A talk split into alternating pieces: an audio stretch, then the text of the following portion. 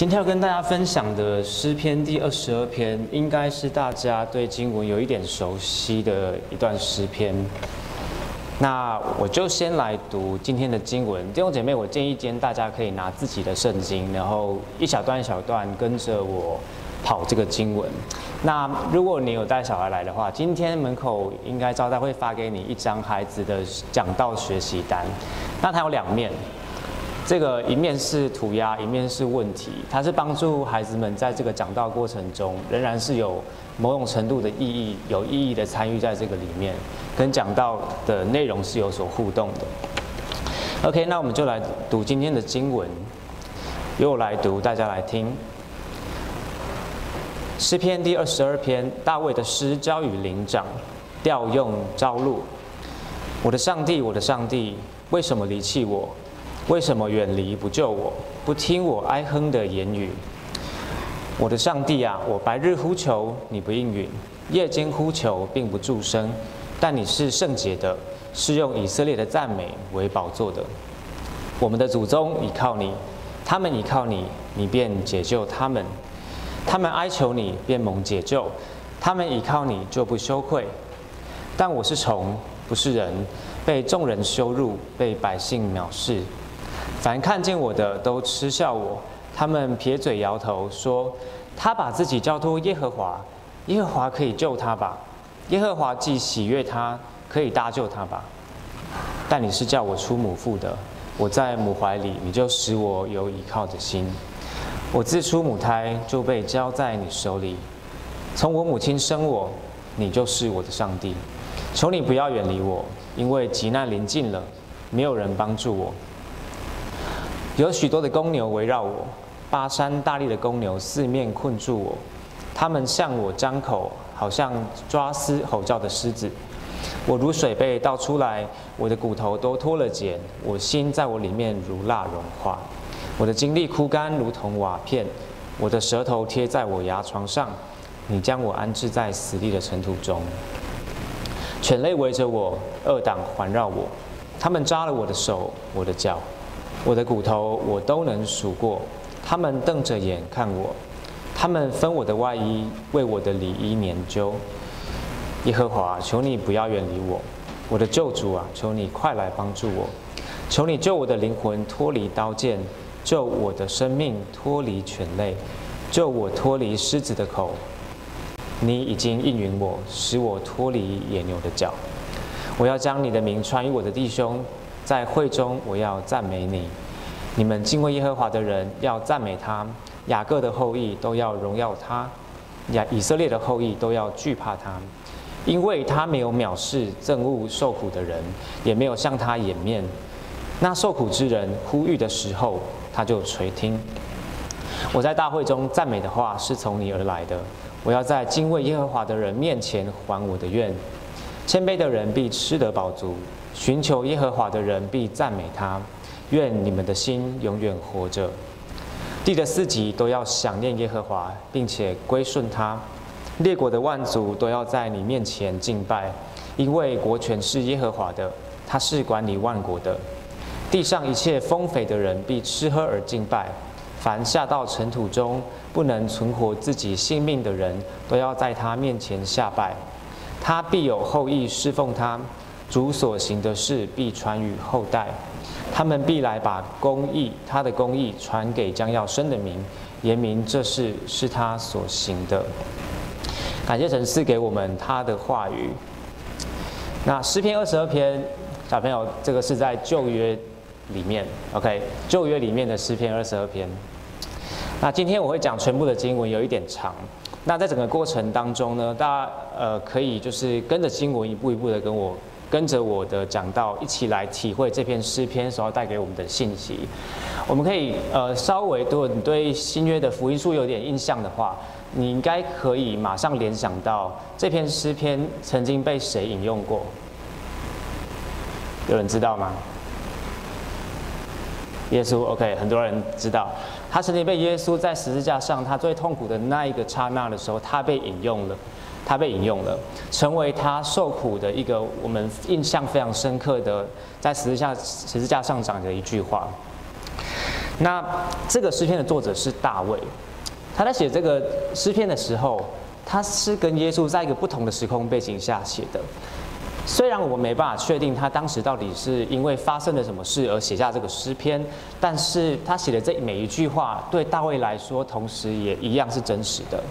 所以今天我在讲到的过程当中，我仍然会说。作者说什么？作者经历了什么？但是对于“作者”这两个字，弟兄姐妹需要自己有点脑补，有点去翻译这个作者。作者虽然是大卫，但他讲的是耶稣自己的亲身经历。我们要有一种有点立体感的方式去读这段经文，好像是在讲耶稣，但是在讲大卫；好像又在讲大卫，但是他确实最终是在讲耶稣。那我们今天依旧一起来思想今天经文的内容。我会分成两个大部分，哦，两个大部分哦。第一个部分是第一到二十一节，是在讲一个人的受苦，一个人的受苦。那第二大部分是二十二节到三十一节，是在说一群人的欢庆。我们先来看第一到第二节。我的上帝，我的上帝，为什么离弃我？为什么远离不救我？不听我哀哼的言语。我的上帝啊，我白日呼求你不应允，夜间呼求并不住声。在这两节里面呢，作者他用三次的呼求，还有三次的提问，开始了这篇诗篇，让我们可以很容易进入他的情境里面。他呼求了三次我的神，对吗？第一节两次，第二节有一次。那在这三次的我的。上帝的呼求里面，这个三次的“我的”表达了一种很亲密的关系。他是我的神，我是他的子民，是一种有约的一种亲密的关系。可是呢，他现在的情况却是很不，跟这个亲密的关系却是很不一样的。从第一节里面三个问题：为什么离弃我？为什么远离不救我？不听我哀恨的言语？从这三节我们看到，他觉得上帝。他这个亲密的他的上帝，在这个时间点离弃了他，特别是在他最需要被帮助、被拯救的时候，这位上帝看起来好像不在场。而不听我哀恨的言语，这第三个问题对比到第二节当中，我白日呼求你不应允，夜间呼求并不助声。他不断地去发出声音，向上帝哀求祷告，可是，在另外一端的上帝却是沉默的，他没有发出任何的声音。这位亲密到跟上帝称呼为我的上帝，不断呼求他的人，现在却经历到上帝的沉默和离开，但是他却完全不知道为什么会发生这件事情。所以这两节就替我们这整篇诗篇建立了一个他的情境，就是在一个一个人他非常需要上帝拯救的时候，上帝却不在场，好像离弃了他，不听他任何祷告，但是人却完全不知道原因是什么。第三到第五节。但你是圣洁的，是用以色列的赞美为宝座的。我们的祖宗倚靠你，他们倚靠你，你便解救他们；他们哀求你，便蒙解救；他们倚靠你，就不羞愧。在第三节，我们来到经文的第一个转折点。但你是圣洁的，看起来作者他重新的回想了上帝是谁？上帝是一位圣洁的，是用以色列赞美为宝座的，意思就是。上帝是一位以色列的拯救者，拯救者。当他拯救他的祖宗的时候，祖宗对上帝的赞美就彰显出了他的荣耀。所以他不只想了上帝是谁，他也想到了上帝他实际上在他的民族历史当中实际做的拯救的作为。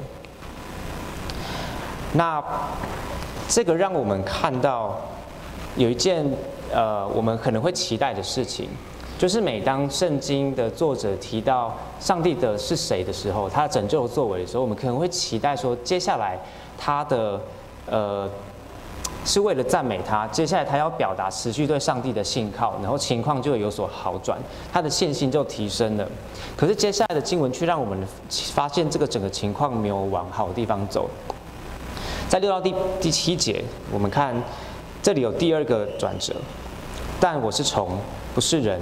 被众人羞辱，被百姓藐视，凡看见我的都嗤笑我。他们撇嘴摇头说：“他把自己交托耶和华，耶和华可以救他吧？耶和华既喜悦他，可以搭救他吧？”第六节这个转折，他说他自己是虫，不是人，他觉得自己连人都不如。他这边他在说什么呢？他这边其实是在跟自己的祖先做一个对比。他的祖先是一群依依靠上帝，在哀求当中，上帝就行动显出他的大能，拯救他们的人。可是他现在，他哀求了半天，他不断的发出哀求的声音，在一个孤立无援的过程中，上帝却仍然保持沉默，所以他觉得他自己连人都不是。而上帝在什么情况下保持沉默呢？是在其他身边的人看不起他，而且甚至是因为他的这位亲密的上帝而嘲笑他的时候，他的信仰这个时候看起来完全没有办法帮助他。他所遭受到的嘲笑就是。你既然信耶和华，他这么厉害，那他来就叫他来救你嘛？你的信仰有什么用呢？用这种反讽的方式来嘲笑他的这位上帝，所以他说他不如他的祖先。在这两个段落里面，就是第三到第八节，我们把它合在一起看，我们可以看到作者在表达的。我看有些人恍神了，所以我建议大家是跟着经文。要一直跟着经文看，不然会不知道我在干嘛。把三到第八节合在一起看，我们可以看到作者他在表达的是一个他所认识的上帝跟他实际所经历之间的那个差距。他认识到那一位上圣洁的、不能容忍罪恶的、充满荣耀、拯救他百姓的、被人所赞美的上帝，现在完全不是他的体会。他体会到的是，他的上帝反而成为他被看不起、嘲笑的原因。他的信仰在这个时间点、这个当下看起来完全没有发挥任何的有效的作用，而上帝也没有给他任何平安、确据。基督徒常常会用来鼓励人的“上帝与你同在”这种东西完全没有。他认识的上帝虽然与他祖先是同样一位，可是他却没有办法像祖先那样赞美他。接下来我们继续看第九到第十一。但你是叫我出母腹的，我在母怀里，你就使我有依靠的心。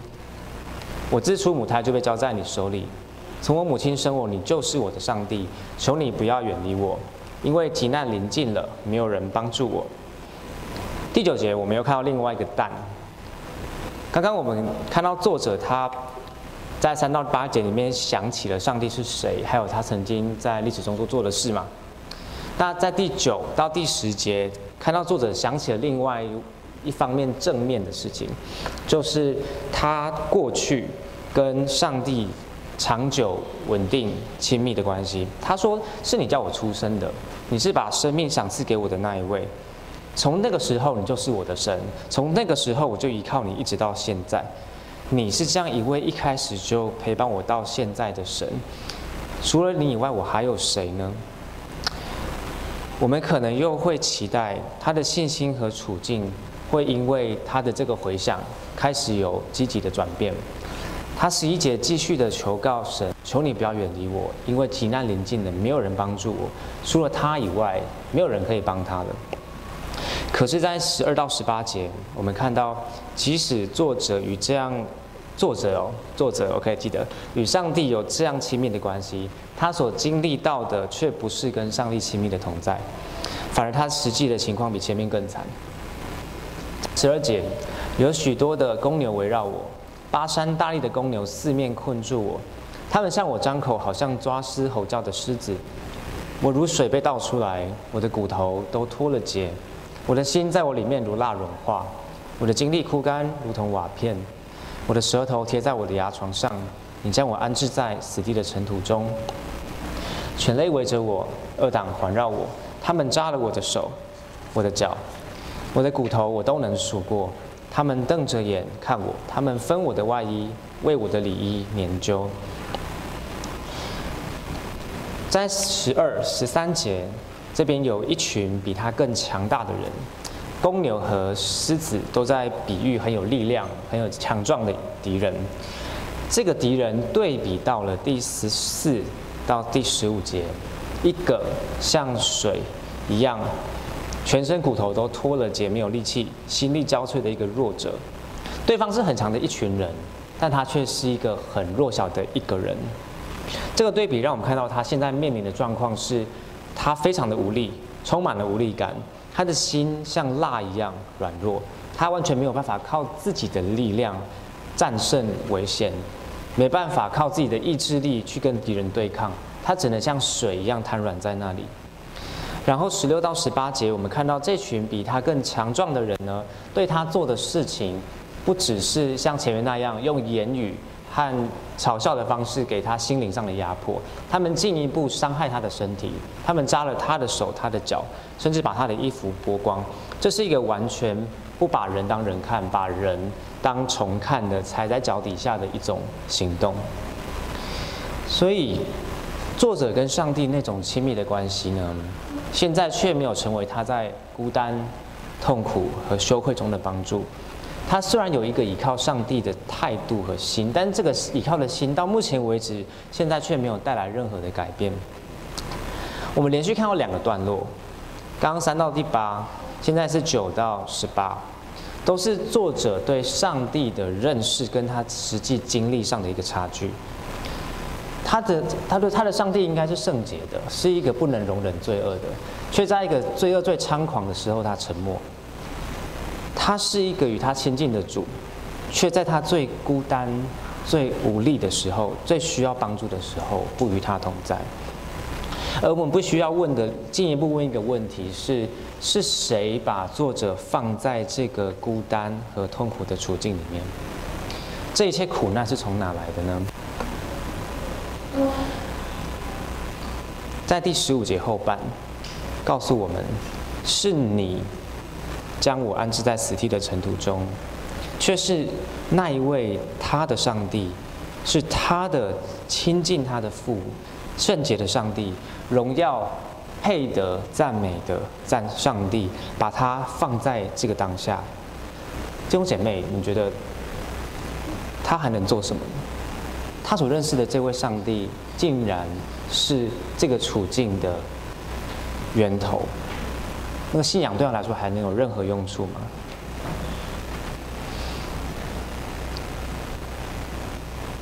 在这个最极端的处境里面，作者除了跟上帝求救以外，已经没有什么都没有办法说。我们继续看十九到二十一节前半。耶和华，求你不要远离我，我的救主。求你快来帮助我！求你救我的灵魂脱离刀剑，救我的生命脱离犬类。第二十一节前半，救我脱离狮子的口。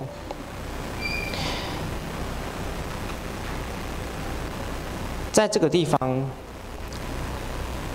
作者不断的去呼吁上帝继续的救他。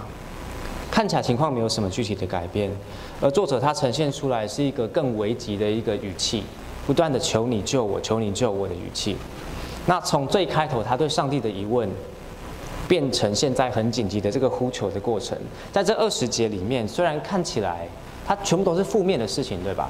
他虽然有正面的，他回想到上帝的一些作为和他的关系，但是他整个他面临的情况却仍然是完全负面的，没有任何的改变。可是同时，我们也要注意到另外一件事情，他也是没有改变的。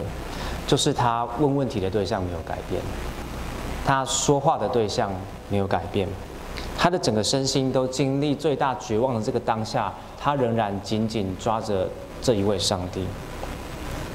这跟我们其实蛮不一样的。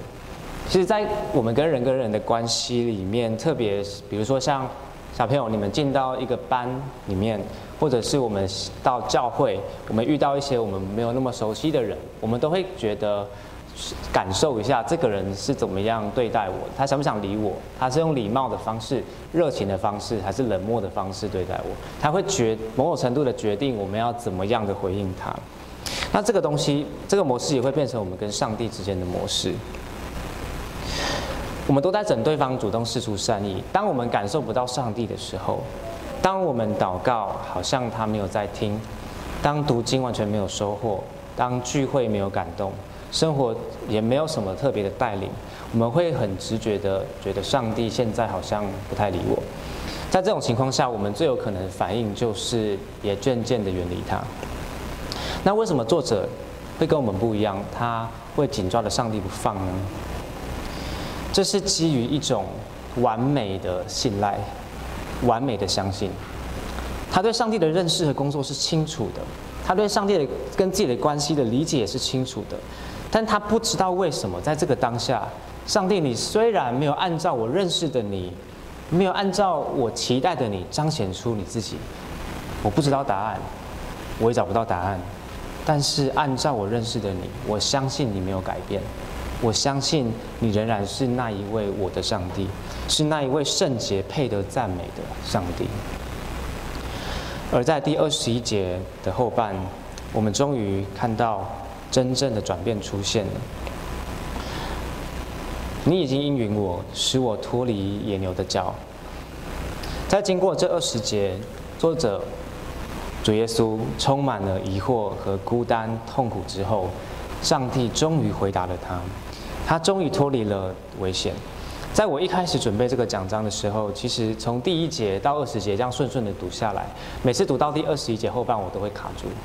为什么？因为其实作者他花了很多的篇幅在描述他的痛苦、他的处境。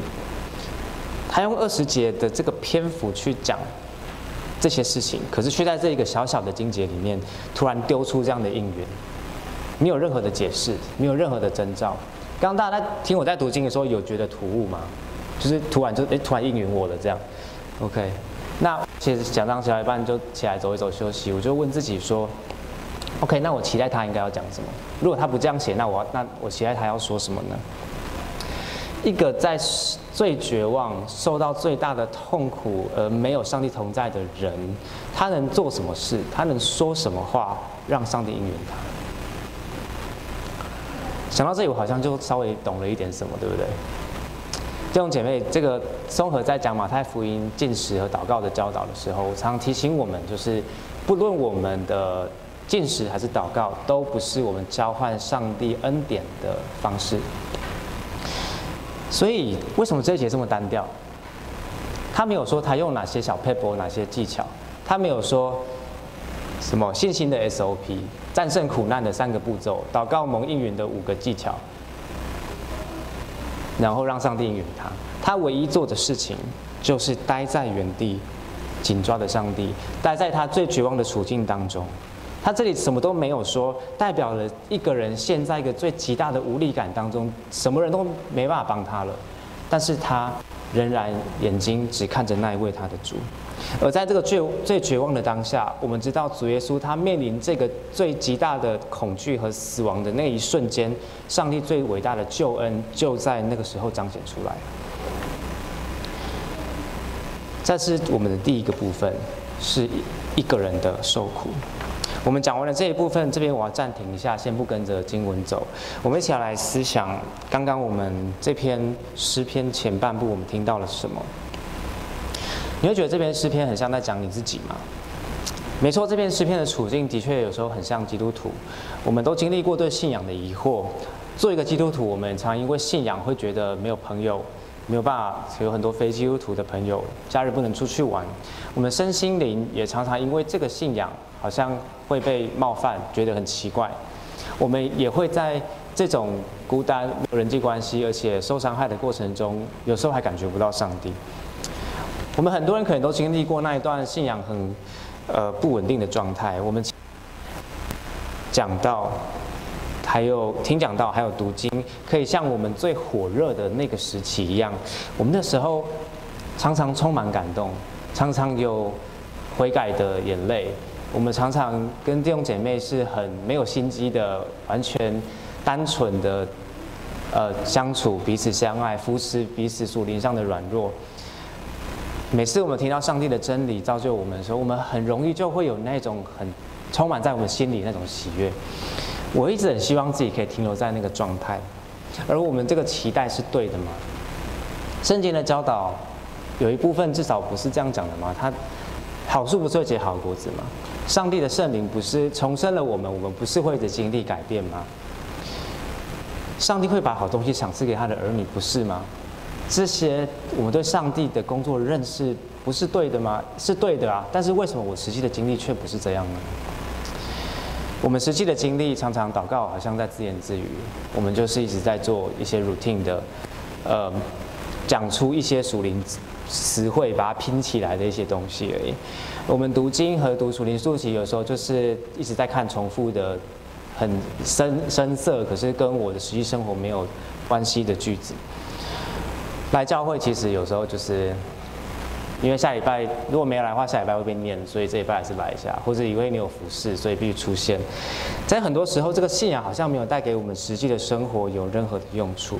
这个作者的经历的确很像我们，我们有很像作者的地方，可是另外一方面，我们也有很不像作者的地方。同学们想一下，在我们最枯干、灵命低潮、最绝望的时候，我们可能不用最绝望，我们只要有一点无聊。我们只要有一点空虚，我们就会做什么？就是我们的三 C 就拿过来了嘛，我们的娱乐就拿过来了，我们去找那一些可以满足我们当下这个需求的东西。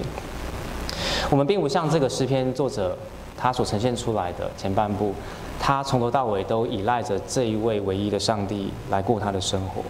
作者按照他对上帝那种深深的信赖。依据他对他的认识，紧抓他不放。相反的，如果我们对我们自己诚实的话，在我们低落无力的时候，我们反而常常拿上帝以外的事情来填补我们自己的空虚。我们会发泄不该发泄的情绪在别人身上，我们建立不应该建立的关系，我们看不该看的东西，我们会把自己的身心投入在某一个可以满足我当下生命意义感的东西。我们没有按照我们对上帝的认识而信赖他，因为我们不信赖他，我们用了跟罪恶的世世俗差不多的方法，避免我们自己进入更绝望、更孤独、更痛苦的境况。因为我们不信赖他，不靠着上帝，所以这篇的经文主角不是我们，经文的主角是那一位在十字架上大声喊着：“我的上帝，我的上帝，你为什么离弃我的耶稣？”经文的主角是曾经在十字架上经历他最亲密的父离弃的那一位，他的痛苦受的痛苦超越了他所有的祖先。这个上帝是与他最亲近的父，却在他最孤单无力、最需要帮助的时候离弃他。这个时候他完全看不到他父神的行动，而就在他最绝望那个当下，他经历了最恐怖的罪恶的刑罚和真正的死亡。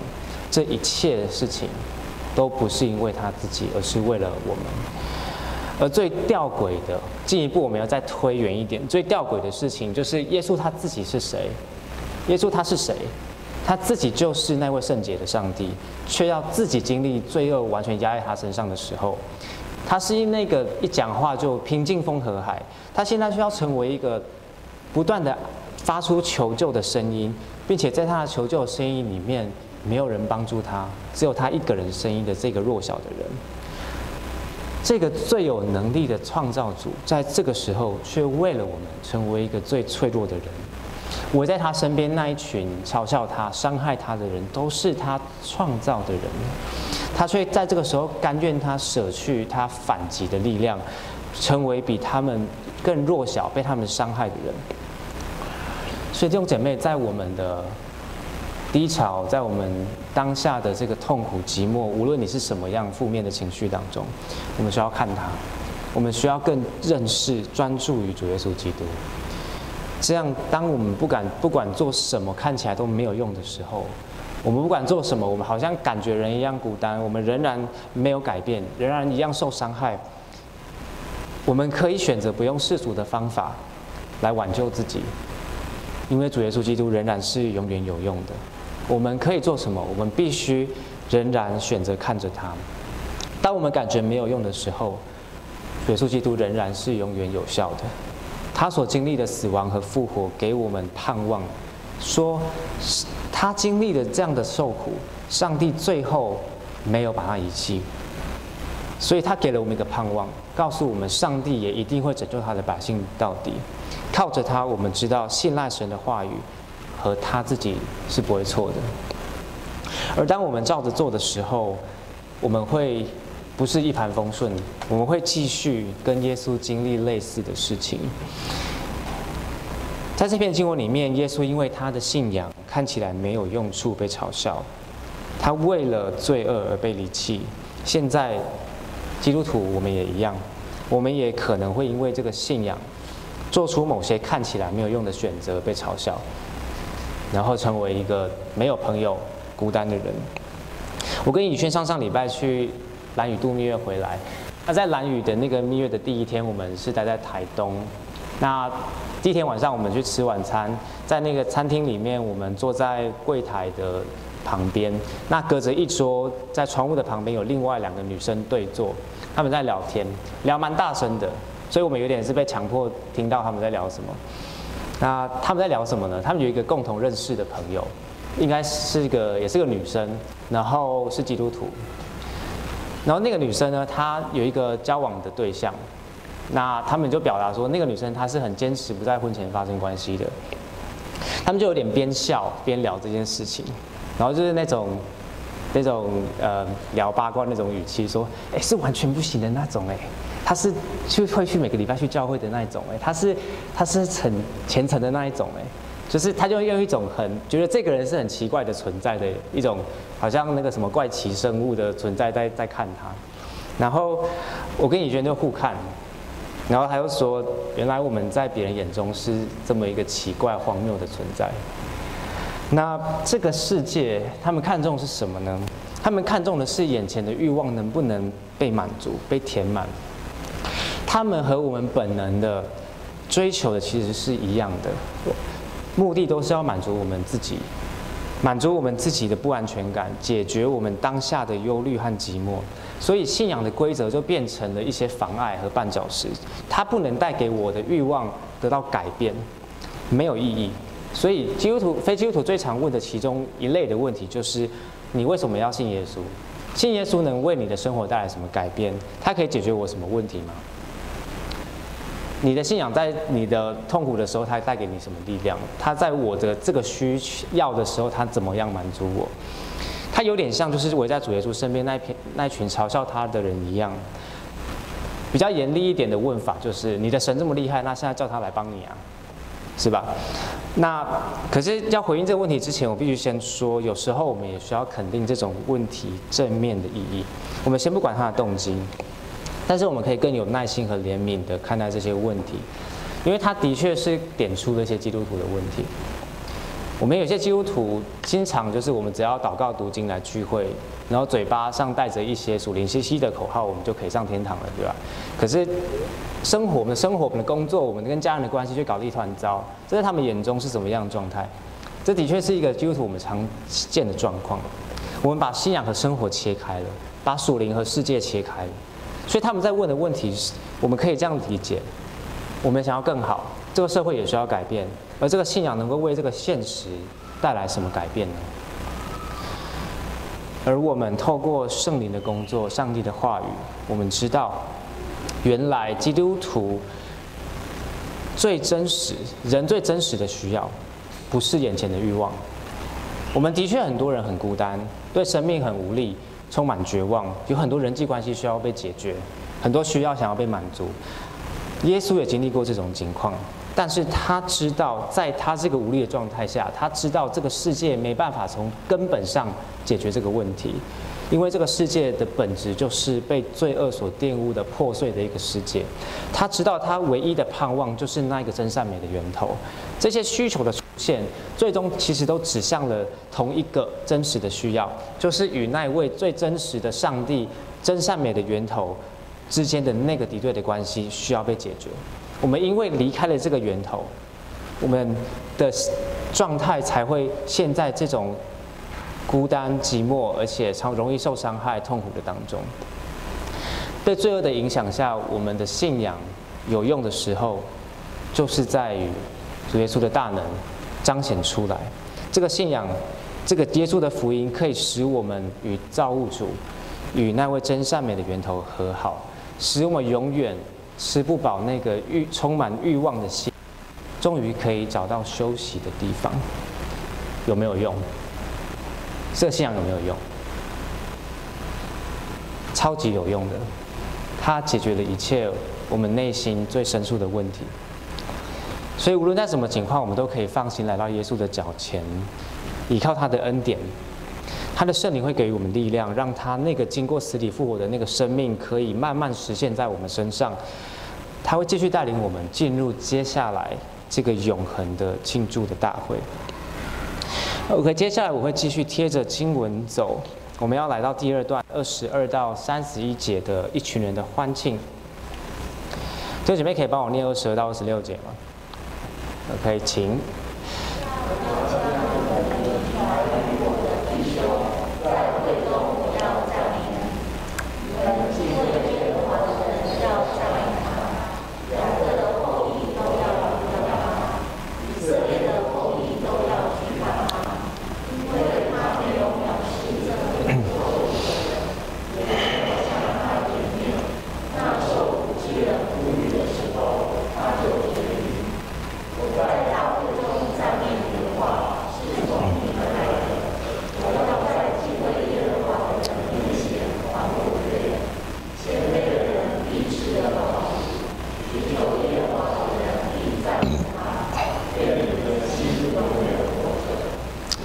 OK，在二十二到二十六节里面，我们看到它是一个庆祝的宴会的画面。为什么它是一个庆祝的宴会呢？在里面，它充满了赞美，而且他现在不是一个人喽，他现在有他的弟兄，还有你们敬畏耶和华的人，有雅各的后裔、以色列的后裔，他的家人和百姓都在那边。那他那个以前沉默的上帝，现在垂垂听了他。他那个亲密的拯救者现在不再远离他了，那个那个原本的上，他对上帝的认识和他现实这个落差，现在再也没有了。他向其他人分享自己的经历，他这边很可以很肯定的说，他没有藐视憎恶受苦的人，也没有向他们掩面。那受苦之人呼吁的时候，他就垂听。他就像我认识的那一位一样，他没有改变。他就如我相信的那一位一样，所以他用公开的宣扬、赞美，还有请大家吃饭来庆祝这个拯救的时刻。吃饭在哪里？吃饭在二十六节，谦卑的人必吃得饱足。小朋友，你的那个画画的背面就是一个吃饭的那个图了，那个就是在讲这一节。那原本的那个孤单，现在被整个宴会的喜悦盖过去了。这位曾经也受苦、软弱无力的人，现在。他搭救，也同样搭救这些曾经与他一样的人，怎么看出来呢？因为第二十六节那个谦卑的人啊，其实在其他大多数的译本比较精准的翻译应该是受苦的人、穷苦的人，而那些受苦的人现在因为他的受苦，现在能够吃得饱足。那除此之之外呢？这个这个人主耶稣基督，他现在也祝福这些来到。上帝面前寻求他的人，他愿他们的心永远活着。这里的意思是什么呢？就像食物喂饱那些饥苦的人、饥饿受苦的人一样，上帝充足的供应也足以使我们刚刚说的那个永远填不饱的心灵，能够得到永恒的喂养。刚才在一到二十二节里面，我们看到二十一节里面，我们看到是。疑问和求救，现在是赞美和歌颂。刚才是一个人孤单的受苦，现在是一群人的饱足和欢庆和蒙福。刚才是一个人面对死亡，现在是由他一个人来祝福所有在聚会中的人，可以活到永恒。这是一个由他一个人带来的一个群体的欢庆。上礼拜史牧师带我们领圣餐。那我们每次领圣餐的时候，其实就是代表我们这是一个群体的人，在预先庆祝天上这个永恒的宴会。但是我们要记得，在那背后是一个人的受苦，才造就我们一群人的喂养。所以圣餐的时候，我们有时候会强调里面受苦的纪念基基督受苦的成分，有时候我们也会强调要盼望。将来喜宴的那个成分，虽然好像通常是纪念受苦多一点，但是我们要避免一个倾向，就是我们不是在纪念我们的罪。有时候我们圣餐的时候会请大家就是反思，对不对？请大家省察自己。可是那个时候我们很容易是纪念我们的罪，而不是纪念主耶稣基督的工作，而盼望天上将来的盼望。这两个面向。未来的盼望的庆祝和那个一个人的受苦，都包含在我们领圣餐的意义里面。我们可以聚集在一起，是因为他曾经被离弃，成为最孤单的人。我们在聚会里面吃饼喝杯，被上帝喂养，吃喝饱足，喂养我们的灵命，得到力量，是因为他曾经为我们成为那个没有力量、最弱小的人。如果你不是基督徒，我们可以一起想一下这个问题。我们可以找一找哪一个宗教、哪一位神、哪一个思想体系的领袖，会为他这一群的跟随者经历这样的苦难和受苦。不是为了他自己，不是为了成仙修他自己，而是为了其他人。上帝借着这位受苦的弥赛亚，赦免了他百姓的罪，然后没有条件的邀请他们进到这个永恒的宴会当中。我不知道有没有其他的宗教有这样子的概念。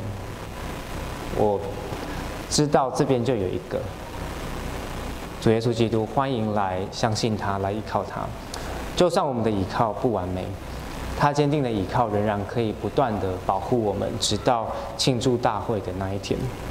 而这一场赞美欢庆的大会，有一天它会成为一个超越时空的敬拜。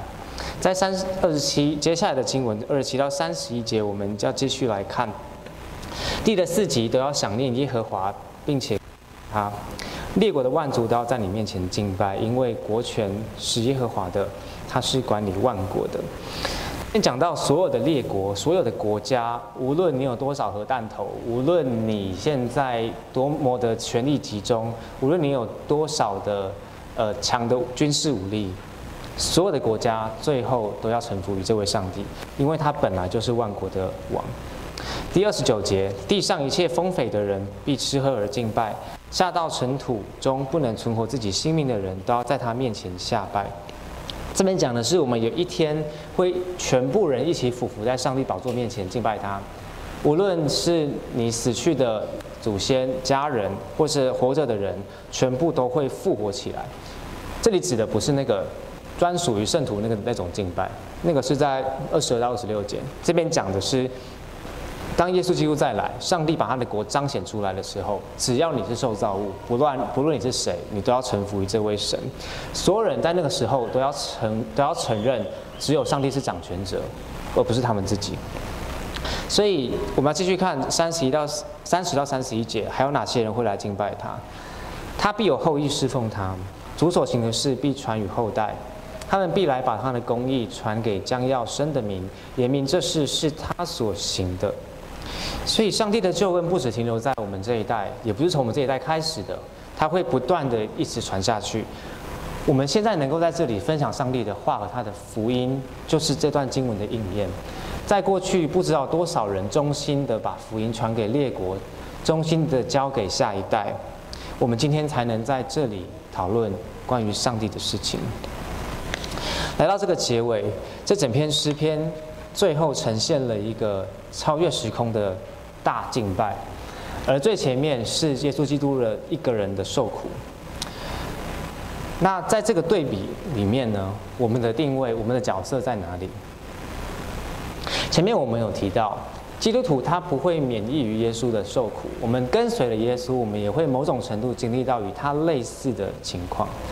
我们虽然现在因为他的受苦庆祝，预先庆祝那个喜宴的喜悦。可是我们仍然跟受苦有关，但是我们要怎么受苦呢？我们的受苦是参与在耶稣的工作里面，他的工作是什么？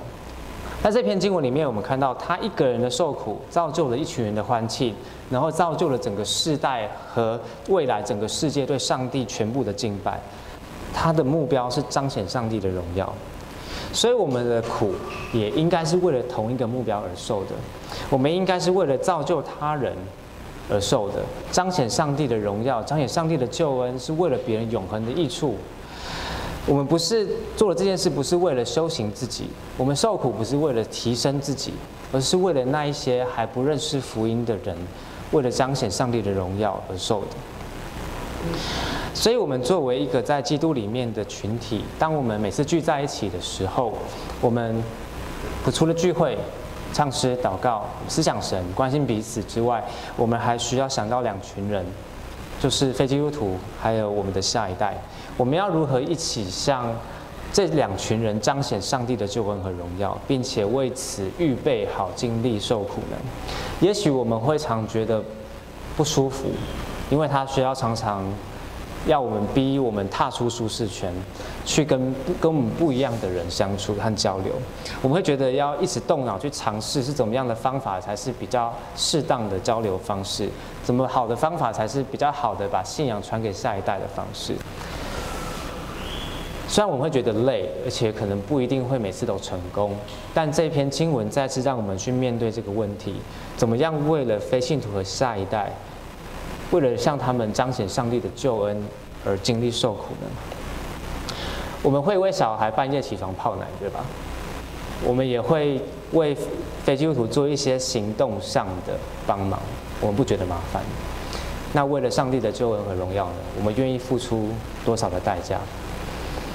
这个问题我留给弟兄姐妹自己思考，我在这里没办法给出每一个情况具体的做法，但我可以说的是，我们可以一起来思考这个问题，而且我们要实际去做。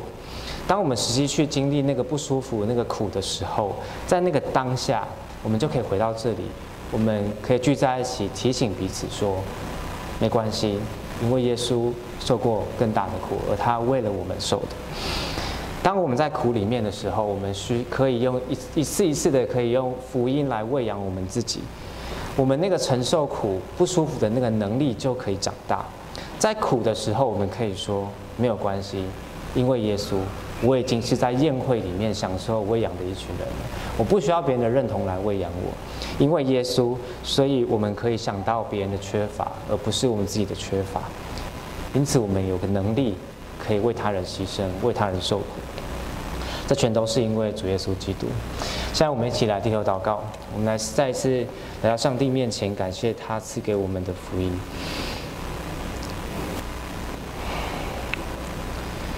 天父上帝，我们感谢你在你的宝座面前有那曾经为我们孤单，耶稣基督。嗯，当生活里面不一定想到他。他在天上却常常为我们祈求。